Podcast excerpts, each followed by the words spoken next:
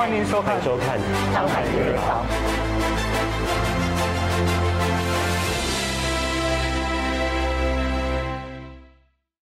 Desmond Pang 是叱咤国内外培训界大概有三十多年的超级潜训师，他一直坚持一个梦想，协助更多的组织、营销企业和团队缔造一个富而有爱的营销天堂。他深信，只要他坚持这个梦想走下去，最后一定会有很多的人因为他的一个信念、一份坚持，甚至一句话而改变，接着再去帮助更多的人。大家好，欢迎大家收看第八季的《上海名人坊》，我是佩佩。那今天呢，带着一份呢非常恭敬，还有非常呃激动的心情呢，我要访问的这位导师呢，他是在营销界，还有呢在培训界呢，拥有了三十多年经验的潜训师。我们一起来欢迎我们的 Desmond。Hello，Desmond 老师你好。我觉得叫老师好像。不是很恰当，应该是很多朋友都叫你彭教练，对不对？对对。为什么用教练而不是用导师呢？因为导师只是在传授知识，嗯，但是教练就是我负责把一个人训练起来。哦，OK。所以我把自己定位在教练，因为我的责任就是要把每一个人训练起来。明白。那老师为什么是潜训师呢？潜训师的意思就是潜能训练。潜能训练。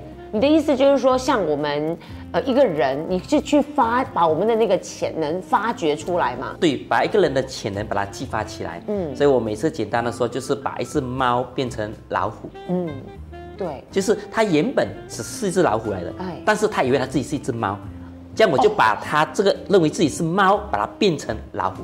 OK，所以就是把它潜能激发出来。老师如何呢？这个大家听到可能都会觉得说，嗯。是吗？我明明我一直觉得我自己是猫的，老师你怎么看到我是一只老虎呢？你是有通过一些什么工具呢，还是说老师你自己有一个什么样的训练，或者是呃一些系统，而知道说这个人？其实他是一个老虎，可是他自己没有看到。在我们呃成功学来说，其实每个人潜能都是无限的，嗯，只是他还没被发掘起来而已。嗯，所以在三十年前的时候，我在研究这个成功学的时候，我就发现了这一套，所以我就去跟了很多老师去学习。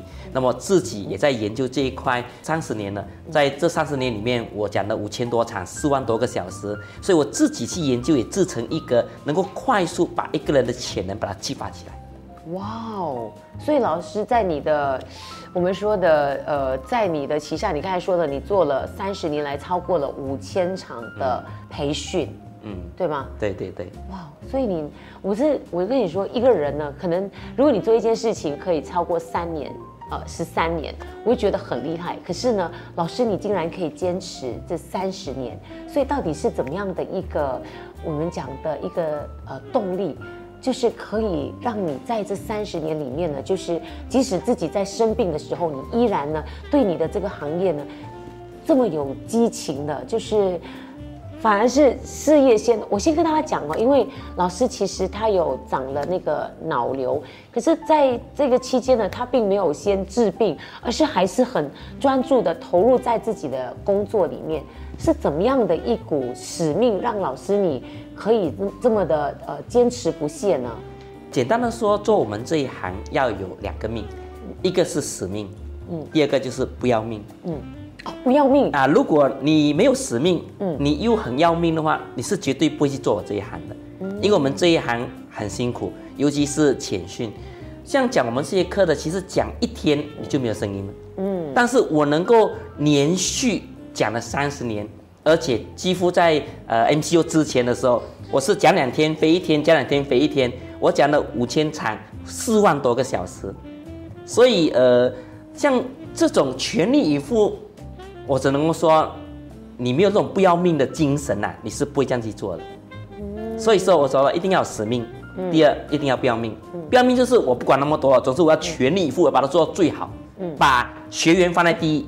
把自己放在第二，这时候我就达到一种叫忘我的境界，嗯，啊，我就能够发挥出那个效果出来。对，那老师你的使命感是什么？我的使命其实就是要协助这个组织营销界缔造一个天堂。嗯，OK，所以这是你的梦，对对对，因为在三十年前的时候，我第一次从事就是直销，就组织营销这个行业，我发现到这个行业的这个模式很美。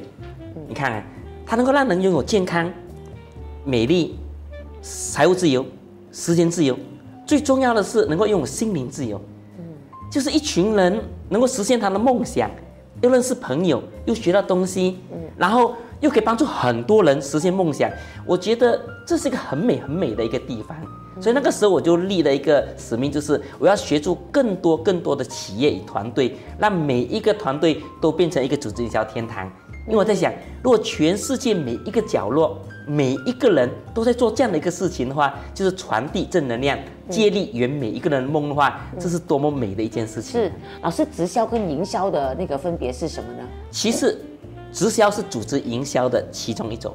哦。啊，也就是说，组织营销就是第一，你本身公司需要培养一群人去帮你做销售的，那个就叫组织营销。好像直销啊、保险啊、房地产经纪啊、微商啊、啊电商啊，这些都属于组织营销。嗯，也就是说，我们需要培养一群人，去做营销的，这叫组织营销。哦，所以不是我们。所想象的就是它只限制在可能某个行业这样子，那就是不管你任何的公司里面，其实你都需要这个组织营销的一个团队，是吗？任何公司只要做，它需要很多人去帮他做销售的公司，嗯，它都需要这个组织营销的这个模式。嗯，所以老师，如果是不同的公司的话，它其实它的使命就不一样了。那老师，如果说呃，你这你这一套理论，你怎么套用在这些不同的领域里面呢？基本上。只要每间公司有这两个信念，它就可以做到了。第一，给予消费者最好的产品或者最好的服务；第二，给予他们本身的那个业务员，还是所谓销售员，还是所谓的经销商最好的培训，还有最好的一个我们所谓的一个服务，扶持他们成功。哦，啊，只要有这两种理念，它就是一个组织营销的一个模式，就适合用这个模式了。嗯，所以老师，呃。就是那些企业找你的话，就是基本上大家的这个价值观是很一致的，你才可以去做这件事情，对吗？肯定肯定。是老师，你可不可以讲一下你的我们说的你的你的童年，你的过去？因为我在想，老师是一个很有大爱、很有趣的人。因为我在想做这件事情呢，真的我们可能会经历了这个社会，你知道 社会是我们用的比较笼统的字眼，就是觉得说。呃，它是很险恶的哈。人呢，就是我我们讲的，你如何在这个混浊的这这个世界里面呢？就是我们讲的出淤泥而不染呢？这件事情，呃，并不是每个人可以做到的。所以，老师你在呃过去的一些经历里面，为什么我还是很好奇？是老师为什么你可以这么的？呃，就是出淤泥而不染，这么的坚定，你的信念是呃这么的，我们讲的是呃坚韧不移的呢。我想当讲师的梦想是在小学就开始了，哇，就是有一次我看到学校的那个讲故事比赛。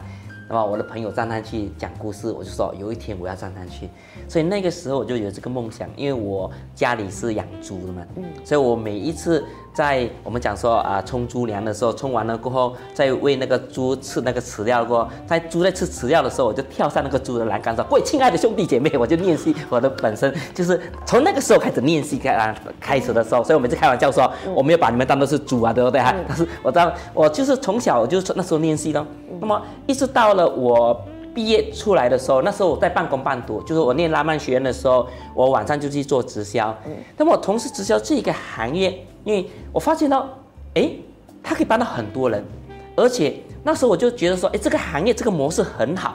那如果只是纯纯把这个模式套在直销，有点可惜。应该把这个模式应用在很多想做组织营销的一个企业，让每一个企业都这样子。所以那个时候我就有了这个梦想和这个使命，我要定在一个组织营销天堂。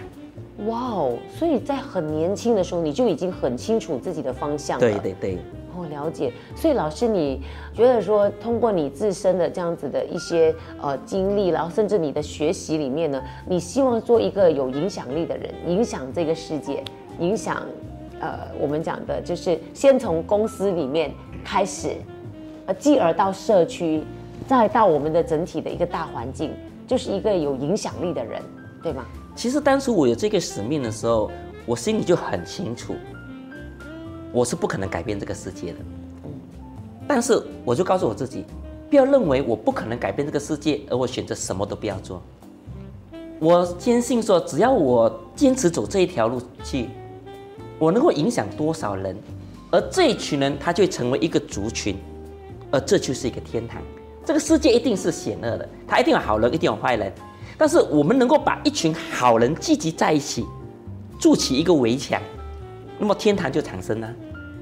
如果我们要求说，我们想说把全部坏人都变成好人，这是不可能的事情。明白。但是我们可以把全部好人聚集在一起，筑起一个围墙，不要让坏人进来，这样好人这个圈子里面就是一个天堂了。嗯，了解哈。老师，我听说你在呃 MCO 的时候，就是有脑子长了一个瘤，对不对？其实 MCO 之前已经有这个脑瘤了。你是怎么发现自己有脑瘤的呢？就是有一天我突然间发羊癫，后来就去医院那边检查。那么发现到我脑里面有一粒水瘤，大概有呃五公分呢，对对，就是像你乒乓球这么大。当时医生就给我吃的药，就是一直控制着那个病情。所以你这个发扬癫的是你从来你没有这个病的，当时候就是因为这个脑瘤的问题，它引发了你的当时候的一个呃呃病症，是这样子吗？对。其实那个时候我还记得，大概是在十二年前左右了，大概是这样子。那时候我每天都很忙，因为我讲课真的很拼。那么到我事业到了一定高峰的时候，有一天我就发作了。我一发作的时候，因为我发作的时候我自己不知道我自己在，我没有意识的。我是醒来的时候，我发现到我躺在地上，然后都是血，一滩血那边。没有人在你身边吗？没有，因为我本身醒来的时候我。窜到这个坐坐脚啊，所以就流血，然后我后来我就送去医去医院咯，就是呃去医院去医院过后，他们检查了过后就发现了我有一粒瘤在那边。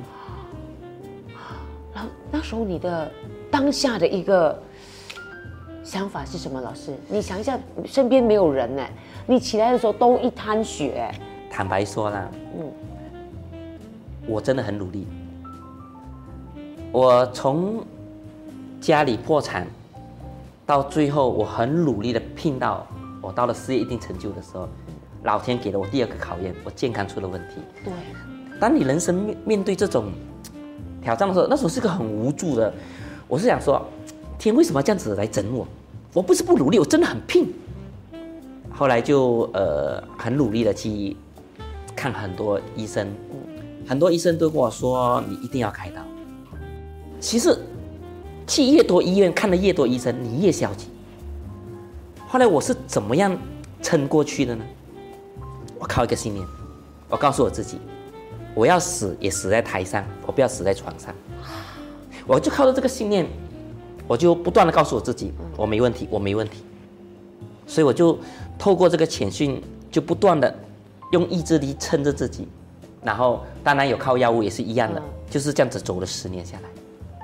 等一下，老师，你的意思是说你长了脑瘤，可是这十二年里面你没有去动手术，你就靠了一个意志力这样子和药物啦，就撑过了十二年。对。所以你做手手术是一直到这个 MCO 的时候，才叫做有时间去做手术吗？对对。天哪！就那个信念吗？如果你要死的话，你就是。就死在台上，你绝对不要死死在手术台或者是病床上。所以那个时候，我每一次站在台上的时候，我都全力以赴，我都告诉我自己，这可能是我最后一次，我都全力以赴了。所以这十二年以来，都是靠着我的信仰，嗯，不断告诉自己，我可以的，我没问题的。其实其中一个很重要的一个原因，是因为我的培训的那个磁场，嗯，很强。我试过很多次，有时候我腰痛啊，完全不能站起来的时候啊，但是我音乐一响起来的时候，我就马上能够跳上去台上了，然后一讲完过后就马上躺下去了，就不能动了。所以身边没有人劝你不需要这样子吗？老师？有啊，当然很多人劝我，家人也一直在骂我，但是我就跟他说，动手术有风险，我宁愿我能够讲多一场我就多一场，我不要去冒这个险。所以我那时候我就一直讲，一直讲，一直讲，一直讲，这我讲的很密，就是这个原因。一直到 MCO 的时候没办法，那时候整个呃落到的时候不能动的时候，我不能飞的时候，真的很奇怪。当 MCO 一发到的时候，是吗？我病情反而恶化了。哦，就是一天发作几次。后来我去看医生，医生说我的瘤已经越来越大了，他讲你一定要开。我就觉得啊，反正 MCO 也什么东西不能做了，我就去开了。老师，你刚才有提到说你的家里破产，我我知道好像以前你家是一个很有钱的这个家庭，对，破产对你的影响是？破产，他们讲对于我们是是很大很大的影响。毕竟小时候，我父亲是村里面其中一个非常有钱的一个人，到后来因为生意失败了过后，他就破产。一夜之间，一大堆债主每一天来家里吵吵闹闹，喊打喊杀的。因为我父亲已经逃走了嘛，但是他们就来我家，就一直追钱。我还记得曾经有人就是债主带着检查来我们家，要把我们赶走，把家里封掉。我还记得那个时候，我妈妈带着我们几兄弟姐妹跪在债主面前求他不要把家里封掉。后来幸好他没有封掉，但是我妈讲到他会还钱。后来妈妈也跑掉了，也跑去叫我们做工。乡下就剩下我、我婆婆和我几个兄弟姐妹。我婆婆本来是很有钱的一个家，这个是家里嘛。后来因为孩子破产了过后，她就变成要过着这种很辛苦的那种生活，甚至试过去捡菜来吃。我也是看过她，所以我婆婆曾经在她跌倒的时候。她中风了，她躺在病床上跟我讲了一句话，她说：“孩子，钱不能看不起我们彭家，你一定要争气。”我那个时候握着我婆婆手跟她讲了一句话：“我答应你，我一定会争气，我不要让任何人再看不起我们彭家。”所以那个时候我就告诉我自己，我一定要发愤图强，所以我很努力。嗯，我很努力。所以这个当中就是带着了，就是要。呃，维护家生的一种使命感，从所以从来不敢怠懈，就是这样子。可是我真的很佩服你老师，因为你，你刚才说了，你脑瘤十二年，十二个月都应该很难吧？你可以撑了十二年，但是在 MCO 的时候，老天呢也真的就是在你休息的时候呢，告诉你说，这不能再撑下去了，必须去开刀。但是开刀是有风险的，老师。肯定肯定。那个时候你做了一个，有没有做了一个最坏的打算？当然肯定有。但是，其实这十几年以来，我能够撑下来的，真的是靠两个字，叫信仰。我一直相信，我一定会越来越好。而且我永远相信，上面有一个人会看顾我，这是真的。这十二年来。我经常会发作羊发羊癫的人是很危险的，你知道吗？尤其我在开车的时候，尤其我在走路的时候，一个人的时候住的时候都很危险。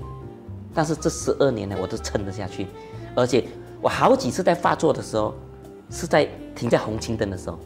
我甚至有一次我在海外开车的时候，驾着百亿的，我跟我的助理讲电话，突然间发作，我助理在电话里都吓到啊，大概是。一分钟的时间，我就完全，因为我发作的时候，我是一直重复讲话的。是的，是的，是的，是的，是的，是的，是的，一分钟。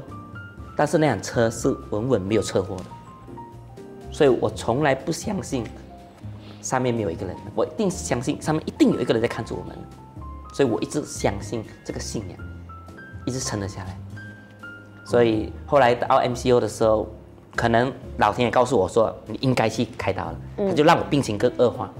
所以，就当然开刀那段痛不欲生的日子，我就不说了。嗯，但是三个月过后，我病情恢复的很快。他们的医生也跟我说，脑的问题很多时候跟操劳和跟压力有关系的。他就劝我说，还是多休息比较好。可是老师，很多人是这样子的，就是当他的健康亮起红灯的时候，或者是他在鬼门关里面走过一回的时候呢？大家会觉得说，嗯，我可能要放下我的脚步，就是慢活，或者是可能我在我以前，可能我就是没有什么时间陪伴家人的时候，就重新调整自己的步伐，或者是再重新审视自己的生命。难道老师你开完刀，或者是你在开刀的这段时这段时间里面，我很想知道，因为老师你是比较与众不同的，你你的想法是，你讲是什么呢你讲没有想到慢放慢脚步，这是不可能的事情。尤其你经历过这个过程，尤其开刀的那种恐惧和开刀过后的那种痛苦，哇，那种痛，我告诉你，是只能用四个字形容：痛不欲生。我就想到说，哎呀，是啊，休息了，反正也努力了三十年了，嗯，也赚到一些钱了，是退休也没问题了，就放下吧。嗯，但是我还记得那个时候，我有一天晚上我祷告，然后我就去睡觉，第二天早上醒来，突然间脑海脑海里面有一句话跟我跟我讲话，你知道，有个人跟我讲话说，看 Desmond，你现在跑去休息，外面那群人怎么办？我突然惊醒，你知道吗？我就刚好那时候我就看到报那个 Facebook，看到很多人自杀啦，很多公司倒闭啦，很多公司裁员啦。我想是哦，我跑去休息，这群人怎么办啊？我突然间想到说，我不应该休息，我更加应该站出来，看能够做什么事情。哦，后来我就想到说，今天政府只是派钱叫人家去用，但钱会用完的吗？嗯，这个只是买鱼给他吃，没有用的，短暂的，应该教人怎么钓鱼吃，才是真正帮到他的。我就想到说，推一个计划叫全民创业振兴经济计划，让每一个人站起来，嗯，创业致富，这样子就真正帮到人，也帮到整个经济，帮到整个国家。那老师可以讲一下你这个计划吗？这样听起来，因为是振兴计划，这个好像是国家的这个我们讲的一些重要的成员才可以做的一个决定或者去推动的，听起来好像它需要很多的资源才可以去完成的。那老师，你这个计划要怎么进进行呢？其实简单，这个计划很简单的，就是让每一个人都站出来创业。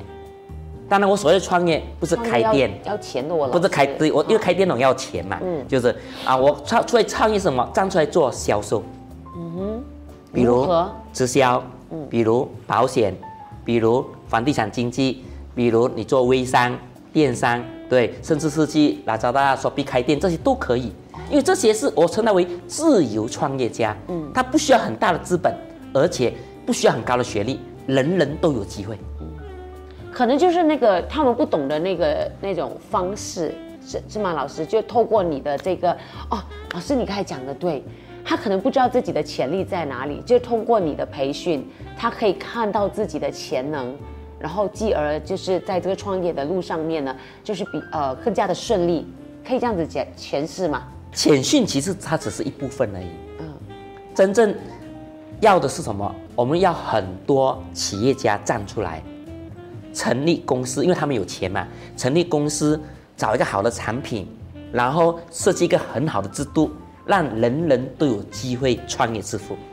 哦，这样子，我再去协助这些企业家，把那一些经销商、会员和代理把他们训练起来。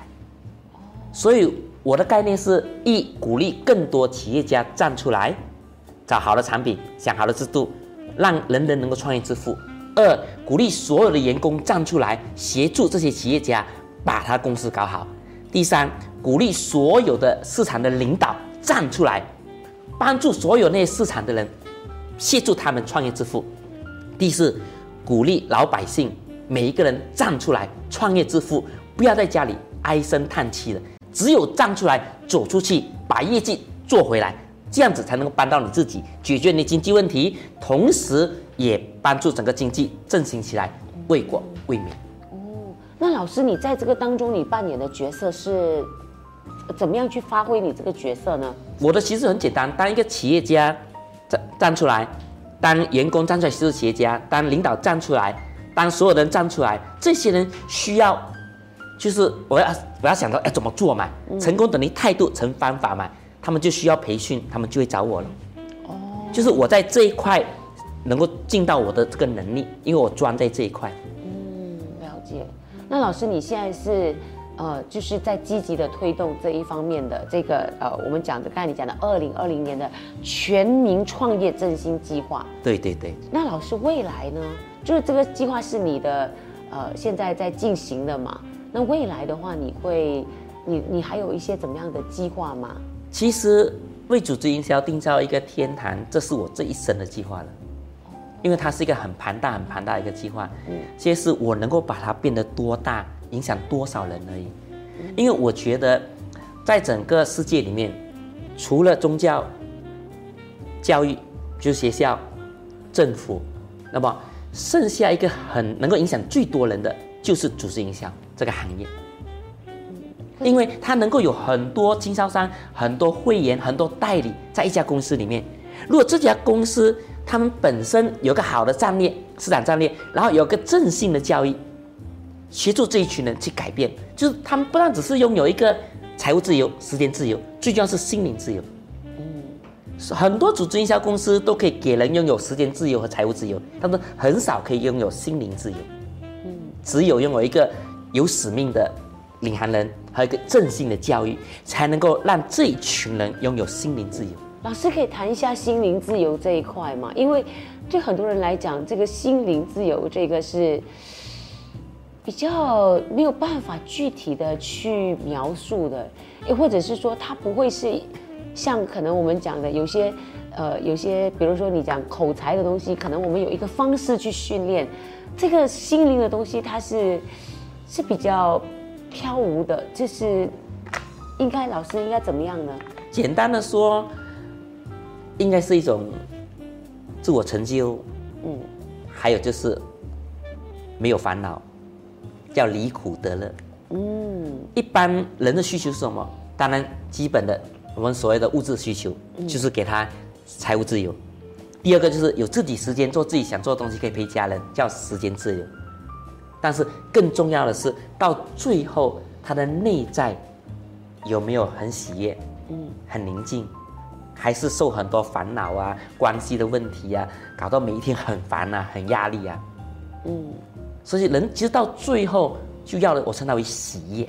嗯，就那种感觉很开心，就是嗯，虽然面对很多压力问题，但是他也能够解决很大贪婪的那种感觉，嗯，就过得快乐的。明白。我我称它为心灵自由。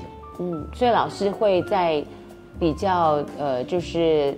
注重在这一块，因为心灵得到了一种我们讲的自由或者满足的时候，它就会涌现的是一种喜悦。那其他所谓的技巧性的东西，那就不是一个很大的问题了，是吗？应该说，一个人成功等于态度成方法，所以开始时候我们就是激励和加了方法，这是一定要的。但是他拥有了这一些以后，有的他才会去追求叫心灵自由。嗯，因为最基本的还是我们所谓衣食住行嘛，我们必须解决人这个问题先。所以我们要解决这个问题，我们就鼓励更多企业站出来咯，帮他们设立一个交易系统咯，然后还有市场的战略咯，然后再帮这群，让他们培养他们成长起来，赚到钱，有钱有闲过后，嗯，那么他们才进入心灵自由这一块。那老师，我还有一个很好奇的地方，因为我觉得老师真的是那个能量满满的哈。但人就是一定会有高起高低起伏的嘛，情绪。那老老师你，我想知道的是，可不可以跟我们分享一下，在你低落的时候，或者说。老师，你是有低落还是没有低落的？如果是，如果你有这种情绪比较负面的时候，你是怎么样去我们讲的 overcome 它的呢？就是去战胜它的呢？情绪低落一定有，嗯，因为我也是人，我不是神，对，你要明白。我只能够说，我每一次都有一个信念，我抓得很紧的，做好自己，相信美好。做好自己，相信美好。当你遇到问题的时候，先问自己。我到底哪里做的不够好？但是，当你不断朝向做好自己的时候，你一定要做一样东西，叫相信美好。你不要去期待那个结果。我做了这个，我一定要这个；我做了这个，这个你就痛苦了。你要相信上面那个人，就是你。我只负责把自己做好，结果我交给天。他任何决定，你都要相信那个决定一定是好的。他给你任何结果，你要相信那个结果一定是好的。啊，这样子我们就可以不断的往前走，不断的往前走。老师，我听了你的故事之后，我觉得说，人有一天我们走到闭上眼睛的那一刻，你应该是没有任何的遗憾的吧？因为你每一天都把它当成是最后一天这样子过，而且每一天都是非常的充实、非常的精彩的。对，自从我有这个健康问题过后的时候，我就养成这种信念，每一天都要把它当最后一天。这样子，我们做每一件事情都会全力以赴，就不会有遗憾。也因为这个信念，才造就了我今天的这个潜训的品质。我不敢说没有人做到，但是至少到目前，我没有看到一个人像我这样子做。嗯，是老师，我我深深的从你身上学习到跟感受到那个，真的就是那个坚定不移的呃不移的信念。你刚才说的。你相信这个美好，相信，呃，就是有一个上面吗？有人在看着你你在做的每一件事情，他们都清楚的知道。对，我突然间想要说，呃，不可以用好人有好报啊，就是，但是就觉得说，只要你做对的事情，就会有很多的人是很多的天使是来帮助你的，对，成就你的，对，是。就今天呢，非常谢谢老师呃的精彩分享，也祝福老师健健康康，继续把这个正能量正能量呢散播出去，好不好？好，也谢谢今天的这个主办当局的安排，当然也很谢谢你抽空来跟我做这一个呃交流和这个分享，很谢谢，是我的荣幸啦，谢谢老师，谢谢，谢谢。好，在这边也要谢谢大家的收看，我们下一期再见喽。本节目非常感谢 Wyman Marketing 友情赞助。Wyman Marketing 自一九六九年以来，作为马来西亚和新加坡最大的装裱公司，企业客户包括了 Genting Highland、Xerox、Masses、DG、Cellcom、Marriott Good Hotels、Inti University 等等企业，也荣获 SME 一百大马快速发展企业奖和 JCI 国际轻商企业创意奖。